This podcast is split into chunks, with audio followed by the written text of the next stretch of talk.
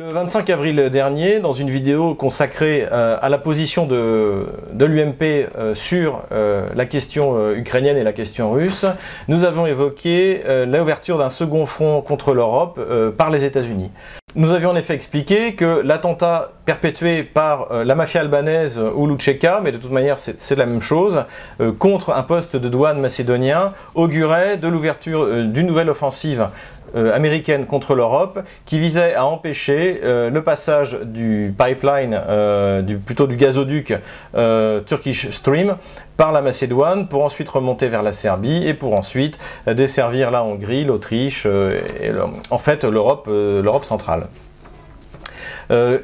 Nous, avions donc nous, avons donc eu raison, puisque une nouvelle attaque bien plus sanglante cette fois a eu lieu en Macédoine,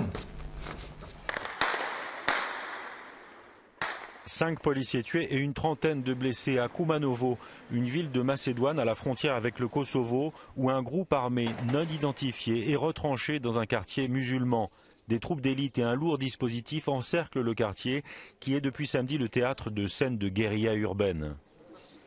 Le ministère de l'Intérieur décrit un groupe armé venu de l'étranger avec l'objectif de perpétrer des actes terroristes en s'appuyant sur un soutien local.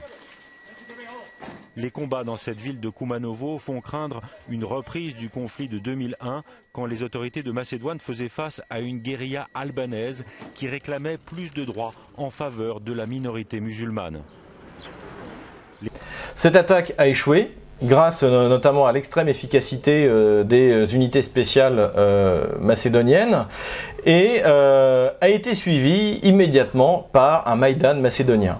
Et alors, euh, nous assistons à quelque chose de très intéressant, c'est-à-dire que les thèmes et le fonctionnement de ce qui se passe en Macédoine est exactement le même qu'en Ukraine. Euh, tout d'abord, alors que la Macédoine vient de subir une attaque extérieure, donc par la mafia albanaise euh, et par le Kosovo, ce n'est pas du tout la préoccupation des manifestants antigouvernementaux. Leur préoccupation, c'est la corruption, les écoutes, etc., euh, etc. Tous ces thèmes euh, fort vagues, mais qui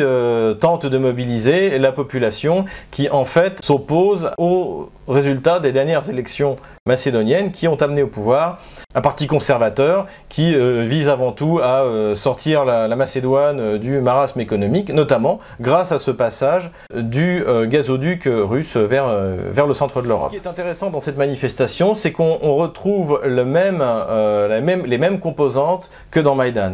C'est-à-dire que sur Maïdan, on avait à la fois un ventre mou d'une population qui manifestait parce qu'elle n'était pas contente d'être pauvre, en même temps, des éléments euh, durs des radicaux euh, ukrainiens, donc au sein de Svoboda et du Pravi Sector, mais également tous euh, les éléments des lobbies sociétaux pro-occidentaux, comme le lobby homosexuel. Et là, euh, à Skopje, on a retrouvé exactement les mêmes éléments, sauf que euh, les néo-nazis ont été remplacés euh, par Lucheka, par la mafia albanaise, et on a vu ainsi trôner les drapeaux albanais, on a vu aussi des drapeaux turcs, et bien sûr le drapeau arc-en-ciel des, homosexuels macédoniens. Donc on assiste de nouveau à une offensive occidentale, américaine, contre, contre l'Europe en fait. nous avions également souligné dans notre vidéo sur les, donc les positions de l'UMP, extrême importance euh, que va prendre euh, Arnaud Dangean. Donc euh, ce personnage, avec le, poste qu'il occupe au sein du Parlement européen, puisqu'il est, notamment à la Commission des Affaires internationales, à la sous-commission pour la défense, devrait, devrait de prendre de plus en plus d'importance et devenir vraiment le personnage central autour duquel l'influence américaine va se faire pour empêcher la construction d'une nouvelle structure de sécurité en Europe tout en permettant au passage euh, l'affaiblissement considérable du complexe militaire industriel français.